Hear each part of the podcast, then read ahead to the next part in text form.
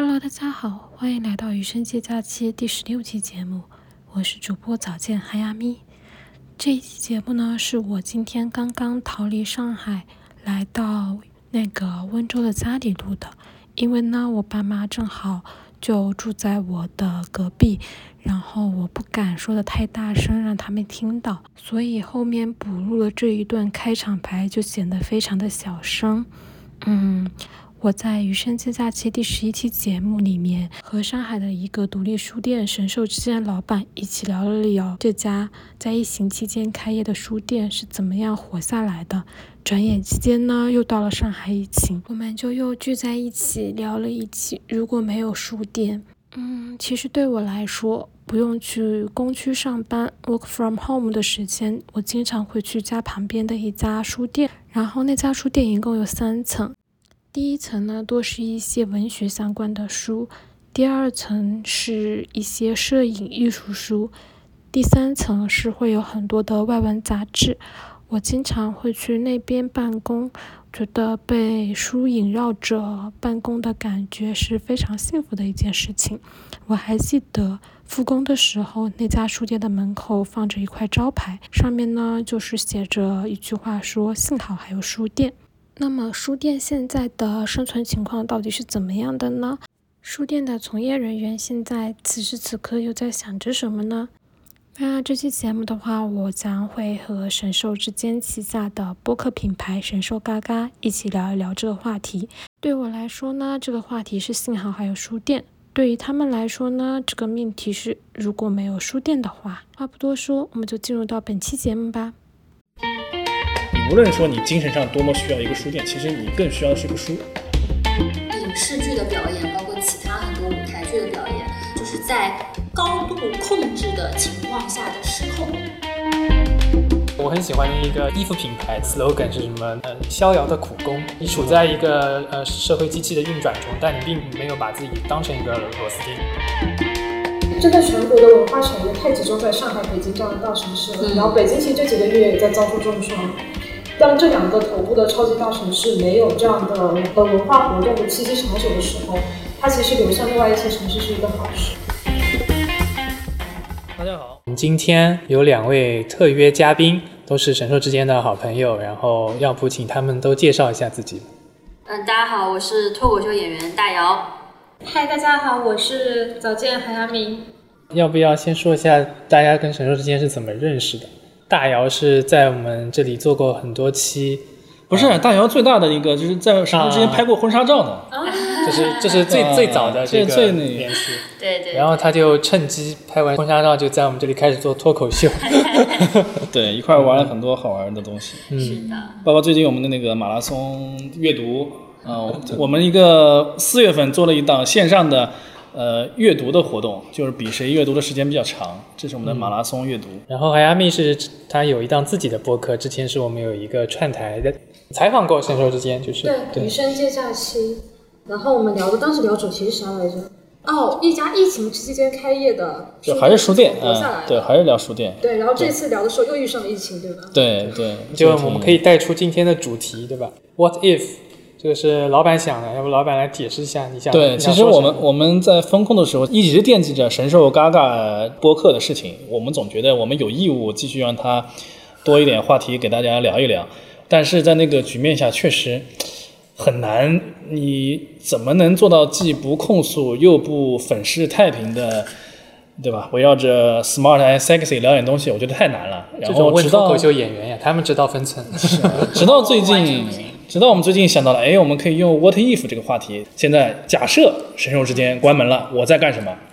啊，对，首先可以给大家先兜个底啊，就是神兽之间最近关门的概率应该低于大家染上奥密克戎病毒的概率。啊，在这个基础之上，大家可以发散的去展望一下，假设呃我们现在没有这个店了，或者说你身边像我们这种店一下就少了很多，这个情况下，你的生活方式会不会有些变化？包括我们大家可以自己展望一下自己啊，就是比如说你的工作可能发生一些主动的或者被动的变化，你展望一下大概现在干什么？具体的这个 what if 是什么？啊，这个我可以代表我们的店长啊，他委托我告诉大家一下他是怎么去展望自己的 what if 的，因为我们店长最近风控放出来，精神不太稳定，本来今天会参与录制的，今天也不太行，然后他叮嘱我们一定要告诉大家，如果说现在神兽之间倒了，那他现在应该是开着一辆面包车，争取去哪里啊？去西藏吗？还是去哪里？他说要买一辆二手的面包车，养一条小土狗，然后开始自驾流浪。对我以为他要运货呢，开面包车。开面包，他是要开个面包车去西藏，然后我还开玩笑，我说你大概开到那个江苏那个边界就会被人拦下来，边境线流浪听起来一个月钱就花完了嘛。以及他说继续工作是不可能继续工作了，这种社会属性已经看到头了。要不所以还是有要么你就那个成成全他。那那得神兽之间关门了先。那就是是不是我也得想一想？我感觉我还没有你开始找后路了。面对过这个问题。没事，你可以再琢磨一下。我我自己可以想到，就是假设我们在博汇广场的这家店关的话，那我现在肯定是会花费很多精力在线上，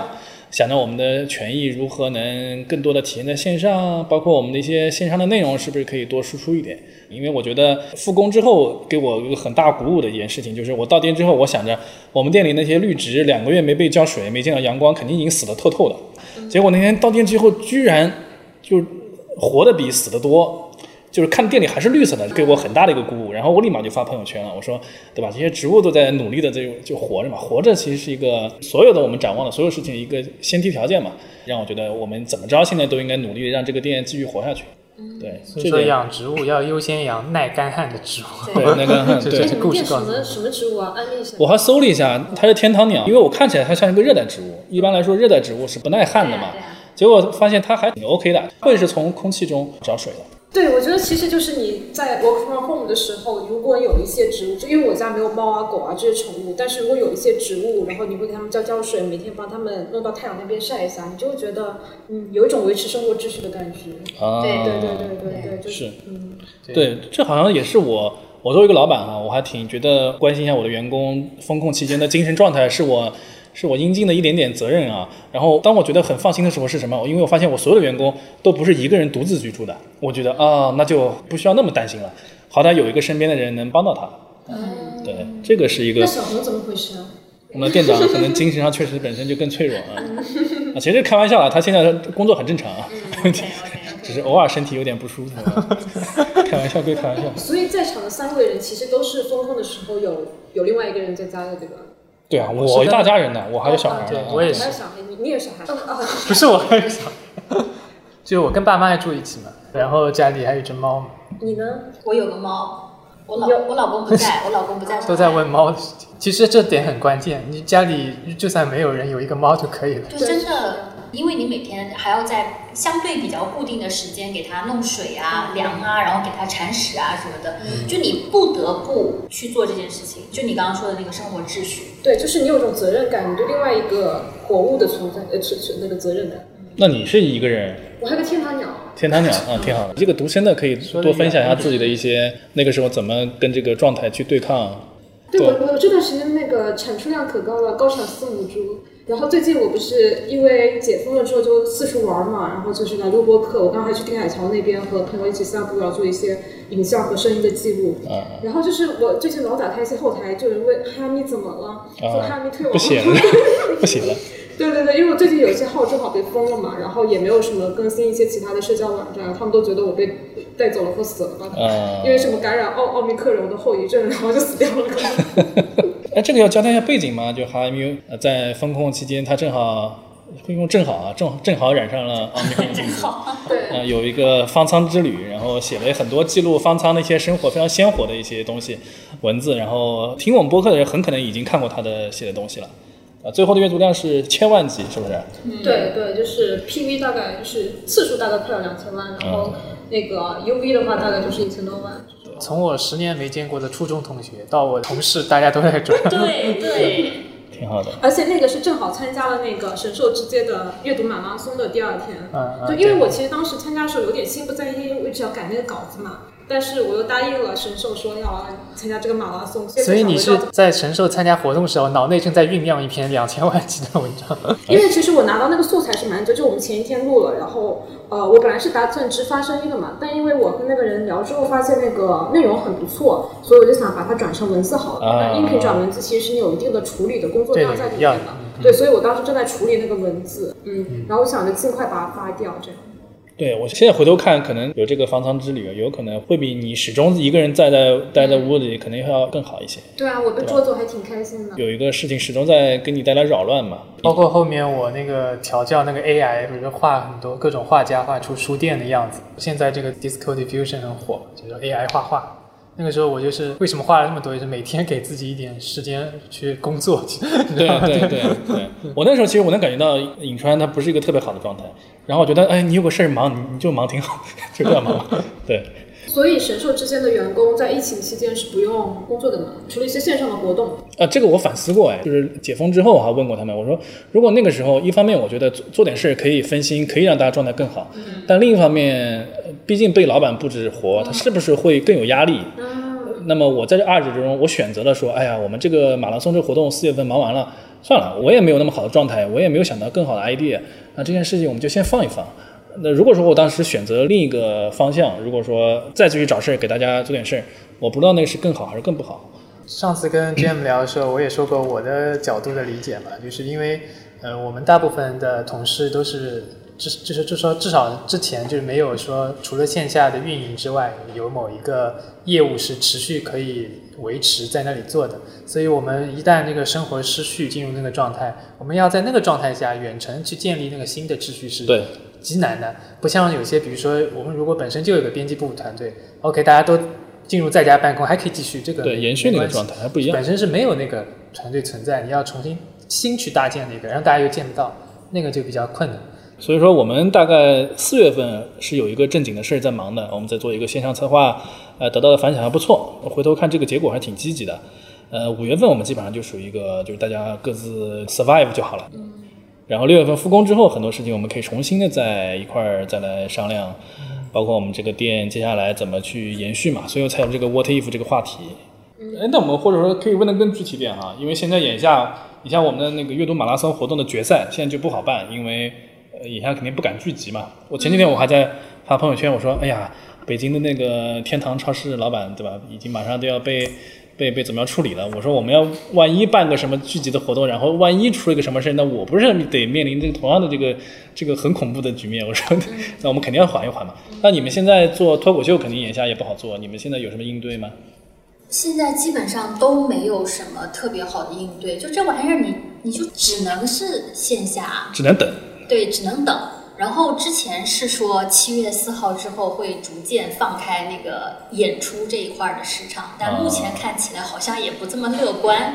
哎，那你现在要要储备一些东西吗？你们会不会觉得就是脱口秀演员会在这个过程当中写比较多的东西？但其实据我所知的很多脱口秀演员，他们也。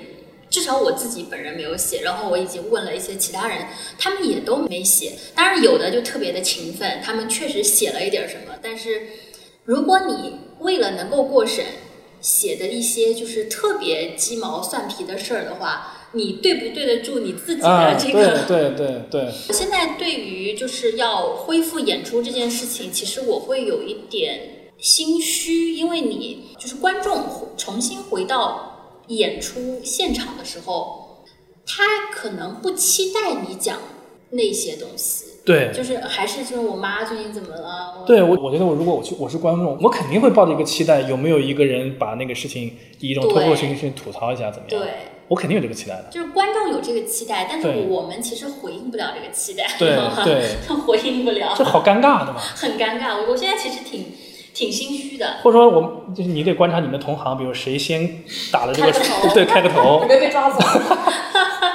或者说他怎么回避这尴尬的？他有没有什么更更高明的智慧，又把这个尴尬回避掉了，然后又可以好像让大家觉得有有了一点满足感或者怎么样？好考验智慧。我突然发现这个局面比我们开书店的好像更复杂。我们线下活动一旦可以做的时候，其实我们可以继续分享一些书，分享一些别的。话题可以是完全跟风控没有关系的，对我们书店来说，这可能是一个小小的一个优优势。对，这个让我突然意识到，脱口秀本质上是一种评论。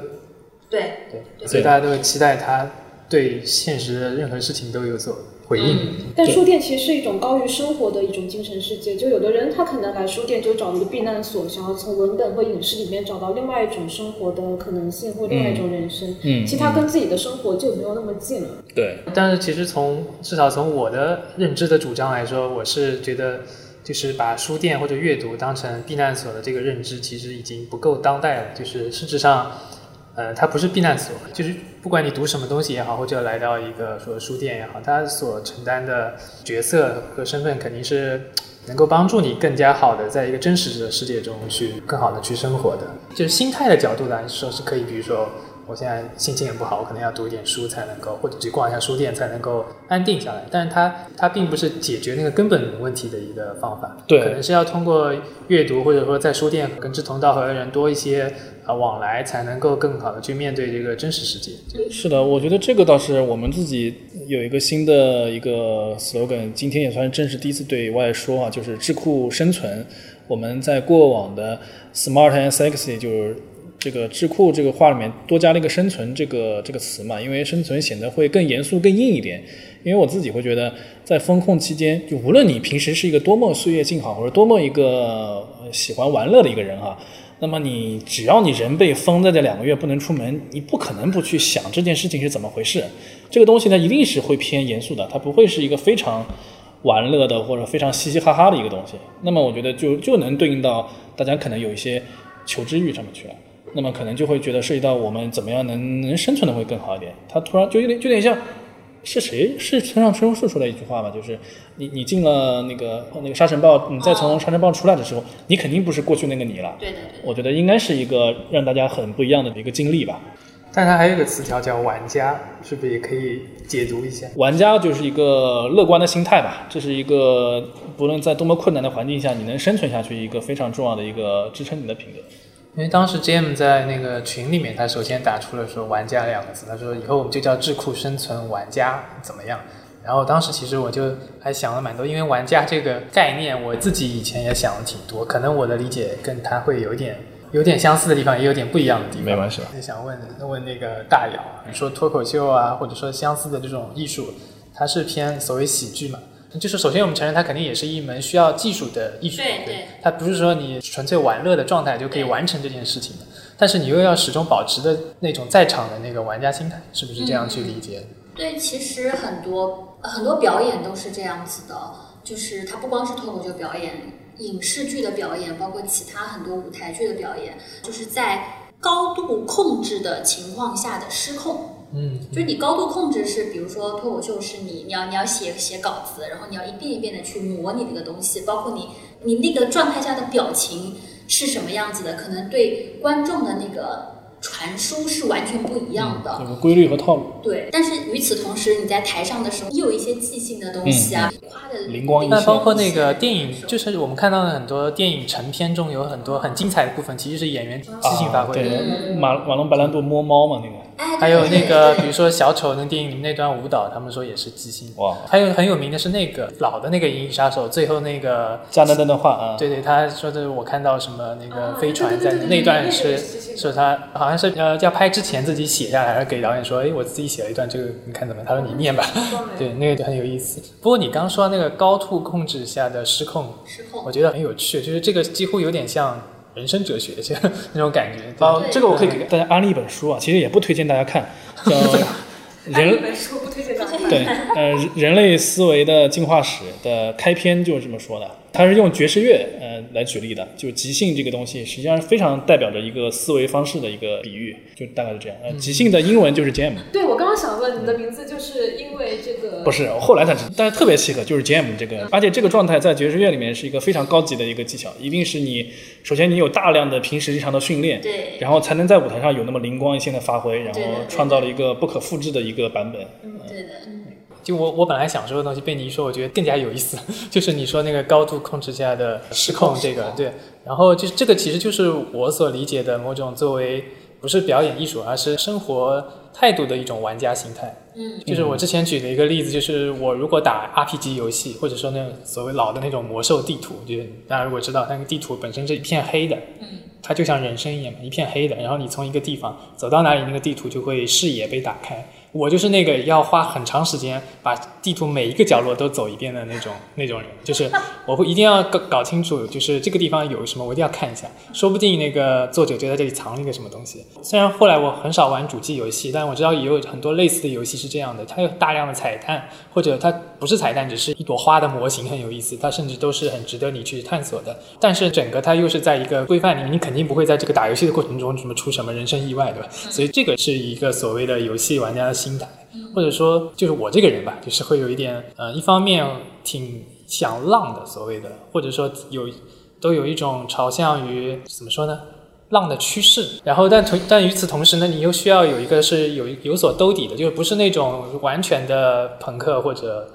波西米亚对嬉皮士的那种生活状态。但就是那个我很喜欢的一个衣服品牌，它有一个呃 slogan 是什么？呃，逍遥的苦工，就有点类似于这样的一种心态。你处在一个呃社会机器的运转中，但你并没有把自己当成一个螺丝钉，你在某一定程度上是允许自己去失控。或者怎么样，但是它是有一个限度的，就是事先划把那根线划在那里，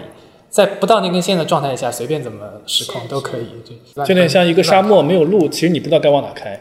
但是在一个有一些草、有一些自然形成路的，你会去发现哦，你好像更容易找到方向。没错，那个方向会给你带来资源，是这个意思。还有你，你你自己这个两个月应该算是过得比我们都更有戏剧性啊。这块你是有在 What If 上有没有什么？对未来的一个展望，或者说一些构思。就其实我在发那篇文章红了之后，火了之后，红了，可以红了，挺好。一夜爆红之后，然后就开始呃有两个声音，一方面会有人跟我讲说，哎呀，你的公司马上要开除你了哟，因为确实是会有这样的先例存在，就是。当你在可能公共上面有一定的舆论影响的时候，其实会牵连你的公司的，然后公司是可能会把你开除，这件事情是会有先例先例在。哎，那这个可以顺着 What if 给我可以，你有想过吗？对，然后这就到第二个问题，然后就在这个时候，就是会有很多人跟我发出一些邀请，就是说。啊，有一些这样的工作机会，可能也不是我，因为我本质做互联网的嘛。但除了互联网之外，可能还会有一些新闻媒体，并且是我以前就很喜欢的一些呃媒体人，他们会向你发出邀请，说要不要尝试一下这个工作，啊，或者说来试一下兼职啊这种。小鸟文学。呃，对，小鸟文学是一方面。就之前的时候，因为我在那个要敢于去相信里面提到我是小，我是那个好奇心日报的忠实读者嘛，所以其实杨英也有找过来，然后是跟我。是聊了一下后面的一些合作的问题，包括还有之前那个你你有看过香港还不知道台湾有个叫什么来着？张洁平那个 Matters 对，他是上链的对吧？对，是的，他有个时候给我发，他说如果头条开除你的话，欢迎来那个 Matters 工作，对对对对，就是说你会想到你还会有一些其他的可能性，所以就呃，虽然我不是很喜欢把自己的爱好当做工作，但是我觉得。就是被开除也可能也没什么，所以你确实憧憬过，或者说起码你去设想过，你大概接下来是一个什么样的状态？对对对对对。但但有一点可以分享，就是很奇妙的一点，因为你是处于一个职场环境，然后我不知道你的员工就是像川卡和你，可能平时在社交网站上有互相关注嘛？这种，嗯。对吧？就你们对彼此生私生活还是比较了解的。嗯嗯。但是 没有互相关注。很了解吗？关他算了解吧。关注了老板，但但是他从来不用。对，但是像我这种工作的话，就我可能因为在大厂工作，然后大家人和人之间距离是很远的，大家可能只有工作上的交集，只有开会、写文档和对需求的时候会有聊。但是平时我不知道你是一个怎样的人，我也不知道你有没有男朋友或者你住哪里，这些可能都不太知道。但是就是因为写了这篇文章之后，我会在文末附上自己的一些 SNS 嘛，然后大家就一下就知道了，说哎呀，我们部门里的那个人他就是汉阳咪呀，然后就开始关注各种乱七八糟的平台。因为我其实，在职场上是一个非常玻璃的人，就是我的工作和我的生活是完全剥离开的。我在公司可能就是一个工具人的属性，就是一个员工，就是一个同事，就是要做自己分内的事情，但我不会展露太多关于我自己的个人爱好、我的兴趣、我的。一些性格和品品性吧，但是一下子就是你会发现这个马甲就破了。那你觉得是不喜欢这个感觉，还是？我我我会不是很喜欢，因为我其实本来就是会把工作和生活分得比较开的。有点有点我的伪装失败了那种感觉吗？嗯，对，而且比较微妙一点就是，我有时候比如说我我周末写好东西，但我不能全在周末发嘛，因为周末大家不看东西的，我会在周中的时候挑个时间发。但一旦你的朋友对，你的同事、老板，哎。还有空写这个，对 对对会 觉得你在摸鱼，你懂吗？对对对对对。但其实你可能用的是定式，你不是那个时候写的，但会给人一种感觉是你整天都没在工作，你就在写自己的公众号，嗯你就该干嘛干嘛干嘛。其实同事以前也会有一两个知道有关注，但也没有关系啦。但现在是变成大家所有人都知道都在关注，这样不太一样，就感觉我再回办公室就感觉像裸奔了，在办公室裸奔。啊，有一点，对对，因为你的观点、你的一些那个判断在那里嘛，然后肯定，我感觉你的状态应该是得到的正面的支持会更多，但是同时肯定他的对你一些负面的评价，它绝对数量应该是增长。对，因为你暴露出来了，你就肯定会有正面和负面都会有。对，嗯，就是我自己一直在工作当中，我我其实也思考这个问题很多，但我跟你的状态是是比相相应不叫相反，就是呃对称的那种。就是我我更多的教就是思考的事情是我如何能让自己和工作更好的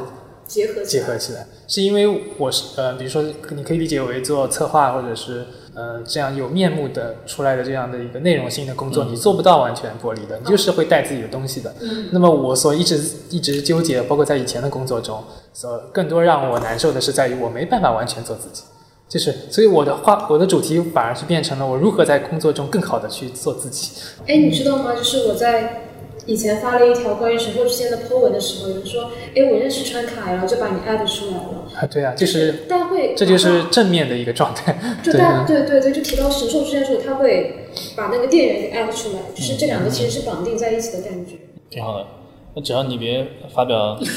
给我们店带来毁灭性打击的东西就可以了。我们我怎么样？伤害性还没那么强。哎，那你顺着你接下来的话，有什么 what if 的？因为你现在的这个大家对你的身份的认识更立体了嘛，嗯嗯。你是不是要换一种工作的那种活法啊或者怎么样？因为我们其实工作就一种活法，就是工具人要使劲转儿呗，就，所以我觉得就是没有什么变化，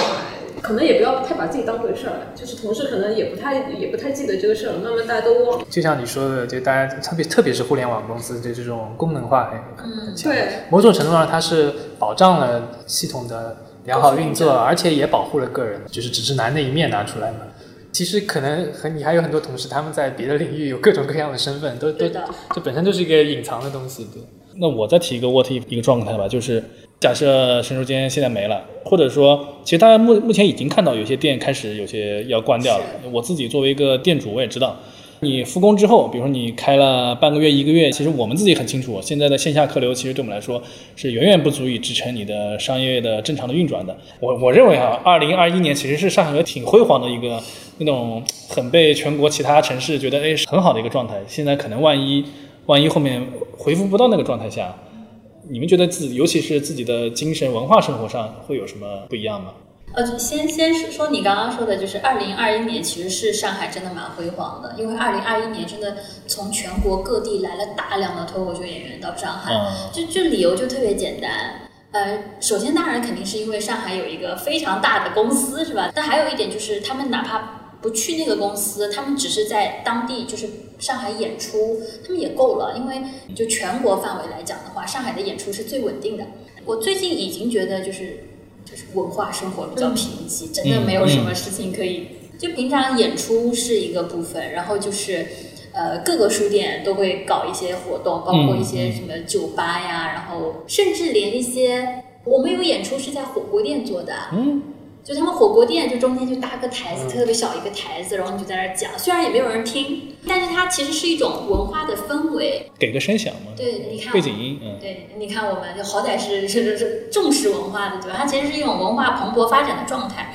那可能这个状态很难说什么时候还能够再再回来。我在风控期间买了一堆的书，就是我那个时候有一种巨大的恐惧，就没有什么途径让我买到我现在想要买的这一波书嗯了。嗯嗯嗯那我该怎么办？嗯我在风控期间大概下单了八十多本吧，嗯嗯，就每天都在看各种书，然后不停的下单，不停下单。你看他买了八十多本，没有一本在我们店里买的，对不对？肯定是这样。这就是我自己在风控时候的体会，就是我我觉得读书对我来说已经是个必需品了。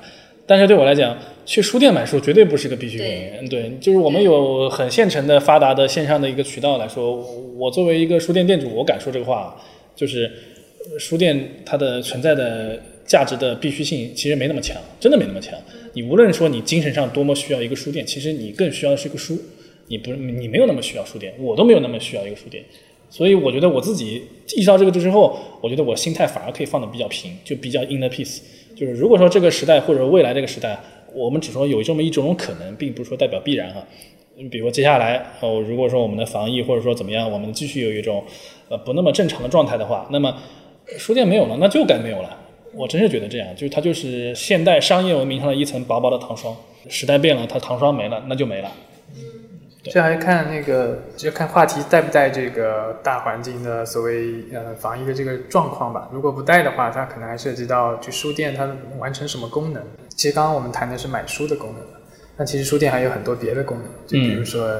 之前经常也提到在这里认识朋友的功能，对吧？会有书店会有的。嗯功能，或者说去发现书的功能，我觉得我自己也是重度的网络购书的这样一个用户。但是你在书店里能看到这个产品它是什么样的，摸到它，然后或者说即使你再怎么关注网上的新书资源资资料，在线下店逛的时候，还是可能会发现你以前没注意到的你自己有兴趣的书啊这个发现的功能，然后体验的功能，认识新的人的功能，这些还是一个空间，它可以保持，并且大家呃就是作为运营者可以去加强的一些东西。对，这肯定是，就或者说这作为一个读者来说，或者作为一个呃文化消费者来说，这它是有它存在的价值。就是广义的消费嘛。对，我只是说，比如跟二一年的上海比，现在的上海不是一个那么完全正常的状态下，那么你这些文化的需求很可能无法支撑一个店正常的运转。嗯。对，这是我是从商业的我们的成本角度来考虑这个问题的。嗯嗯，其实其实实体书店不是据说，呃，毛利都是在文创嘛，然后书就是其飞书呀，对非嗯书是最那个对啊，对。文创和饮品，不，这也就是书店可能能打动人的一些有情怀的地方嘛，因为那个东西卖的是一个不挣钱的东西，但是你依然花了很大的面积，付了很多的房租去去卖它们，嗯，有些书店我们就不点名，有些书店基本上全是文创的，基本上对。对，我们自己也要思考啊，就我们是不是要多多放点更多的有高毛利的东西？其实我们这个我们自己在这做的事情啊，就做了一点自己的原创的一些东西吧，希望能在一些价值或者说一个判断引导上面能同时能做到，同时呢看看能不能有一些呃带来一些更好的商业回报吧，就不能只靠卖别人的书来活，这是这是可能我们接下来会努力的一个一个方向。嗯，七月份应该就能看得到了。但当初神兽之间特别吸引我的一个点，就在于至少这里的书它是有品质保障的，嗯嗯，我可以根据我当时的心境，就是随便挑两本回去看，就是帮你完成了选品，对都没有问题。所以之前你们的那个 logo 是文化买手，文化买手，嗯嗯我觉得就是很符。对，我觉得那时候更优雅自在一点，衣食无忧那种感觉，我觉得现在弱了，就是嗯好像有更多的一些生存的一些东西了。呃不是说我们店的生存压力，而是说整个大家的整个的广义上年轻对整个都市青年的这个状态吧。就像我刚开始开店的时候，呃，我意识到好像很多年轻人不再把在上海买房当做一个必选项的时候，我是一开始是稍微有点惊讶的。我作为一个年纪更大的一个上一代人哈，然后那我就感觉哦，明显不同的一代人他的生存压力不一样了。加上这个我们最近上海遭受到的这个事情之后，那么肯定大家会有一些更多的一些紧迫感，嗯对吧？或者说对未来的不确定性更强。嗯而且我最近最近在社交媒体上刷到的大量的内容都是 What if 我离开上海？哦，是吗？对啊，挺好的，我我觉得好多朋友跑到成都去了，哎，我也是。而且成都那边已经汇集了一帮，就是可能是从上海过去的人，啊，那帮人其实在成都有在搞一些事情，就是线下的一些聚会，或者是一些。对文化类的活动，搞得还有声有色的。我印象特别深，我们在封控的时候，成都正在办一个黑胶的一个什么节，哇塞，我觉得 感觉就是就是另一个另一个宇宙的感觉。另一个上海，对对对，你知道在风控期间，就是厦门的脱口秀演演出爆了。哦，就是一下子好多脱口秀演员都跑到厦门去，就他们能够出去的就全部都跑到厦门去。然后厦门本身有一个呃来风喜剧，他们做的也相当不错，本身在当地是就很有市场，一下一下就来了那么多演员，然后他们就加了很多的演出场次每一场都很爆。挺好的。如果说后面 What if 后面能尽快的恢复到正常，我觉得上海那么只是遭受了一个短暂的波折嘛。那么大我们大家都在这个店可能还能继续活下去，很多这种店还是会回得来的。就是说的稍微说的难听一点，神兽之间今年没了没了，明年可能还有一个类似的这么一个店会冒出来。这样的话，这个城市的活力依然会在嘛。对，对，那么同时这两个月跑出去的那帮，比如说你说的脱口秀，旺呃旺盛了厦门的市场，给成都带来了很不一样的东西，其实反而是能促进各个城市间的交流。或者说举一个非常不恰当的例子哈，因呃当然因为我本身不是纯种的上海人，所以我这么讲也没关系。我作为一个呃外地人，我认为上海的文化的繁盛，它可以理解为一种经络。经络大家都有概念吧，就是金鱼死了之后，它它沉下去的很多营养变成了很多小生物的一个繁殖的一个一个岛屿嘛。对，那么是不是眼下的这个两个月的上海理解为一种经络，然后繁殖了一些，让给一些二线城市带来一些很好的一个文化的一个养分？嗯，那么同时呢，上海并不是真的这个金鱼死了，上海这个金鱼只是暂时的休眠了一段时间。对对对那么其他的二线城市或者其他城市带来的一些养分，又可以重新在呃给上上海带来一个很好的一个互动吧。这个倒是我觉得突然觉得是能看到一个比较积极的一面。对，因为真的全国的文化产业太集中在上海、北京这样的大城市了。嗯然后北京其实这几个月也在遭受重创。当这两个头部的超级大城市没有这样的呃文化活动的栖息场所的时候，它其实流向另外一些城市是一个好事。对对。对，包括一些我觉得一些文化的消费者，一些最近被逼走的、逼回老家的一些年轻人吧，即便他不回来，他也可以在当地带来一种文化的需求。对，就说到这个话题的话，就是因为我其实今年一二月份就在开始做一个杂志的项目，因为我之前在上海有做过一个在地杂志嘛，就是关于长宁区的一个叫仙华路的一个一个一个地方的那个在地杂志。然后后来我们就想做一本关于我们自己家乡，因为我是温州人嘛，然后就想做一本我们温州的一个在地杂志。我们其实有三个人，有两个是温州人，然后有一个主编不是温州人。就想以这样的一个外乡人和内在者的视角，嗯因为这嗯内在人他们其实也都已经出走了，在外面去去看回看自己的家乡的时候的一种感官吧。然后呃，基于这样的一种情况去做这个杂志。然后我们做这个杂志的时候，会去联系很多温州当地的人、当地的年轻人或温州老板，或是温州的一些呃其他的一些商户啊什么之类的，就会发现其实因为我们离开温州太久了，我们可能都是在其他的一些地方，所以对它其实并不是了解。但其实现在慢慢真的有一些人在回去，呃，在那个地方去创建自己的社群，去举办自己的活动，并且他们也会做一些类似于会把外乡人带到啊温州去体验当地的那种风土人情的一些活动。对，因为其实温州在很久之前，可能在大家印象里就是那种皮革厂或者是炒房团这样的一些偏见吧。但随着那个最近不是有一个人类学家很火嘛，叫项彪，然后项彪他之前写过一个把自己作为方法，再往前一本是呃浙江村，对跨越边界的社区浙江村，所以大家对于温项彪和温州人的这个身份，其实还是有比较比较强的感知的。再加上项彪他其实在很多场所都会强调说自己是一个温州人，嗯而不是一个什么牛津的教授或是一个北大的学生等等，所以这个其实会引起一小部分的年轻人对于。啊、温州这个地区的兴趣，对对对，所以他们现在做这些事情，也会让我觉得，就像你刚刚说的，就是有一种大城市的年轻人回流到自己的家乡去做一些关于家乡的一些项目。对对，我觉得我自己作为一个呃年轻人，现在是中年人啊，就有 是有那么一种。对啊，他他对他就是年轻人啊，就是 对我觉得年轻人是更不关心自己家乡的，他会更想着我出去，然后但慢慢的，当你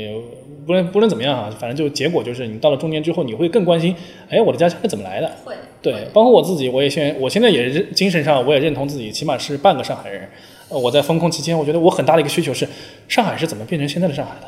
呃，这个不是具体的说我要控诉什么，而是说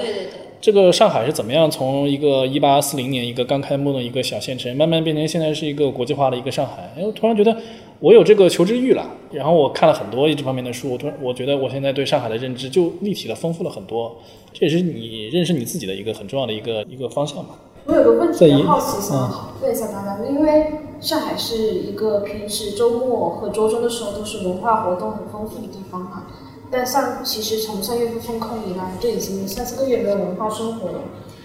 然后这时候就在一种刚大姚说的很精神世界贫瘠的情况下，就怎么去生活呢？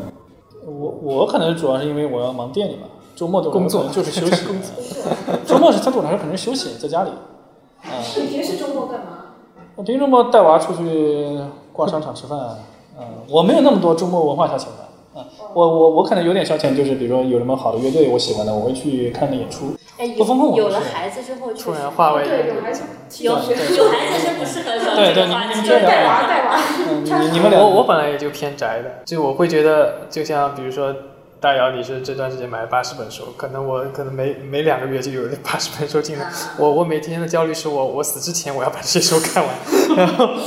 包括包括一些影视作品啊什么。但是这就是户外的文化生活对我来说是需要精挑细选才去的嘛，就可能不是说哪里有一个就去看看这种。对，所以也不急这一个月，嗯，是吧？你自己有什么想说什么吗？这个问题？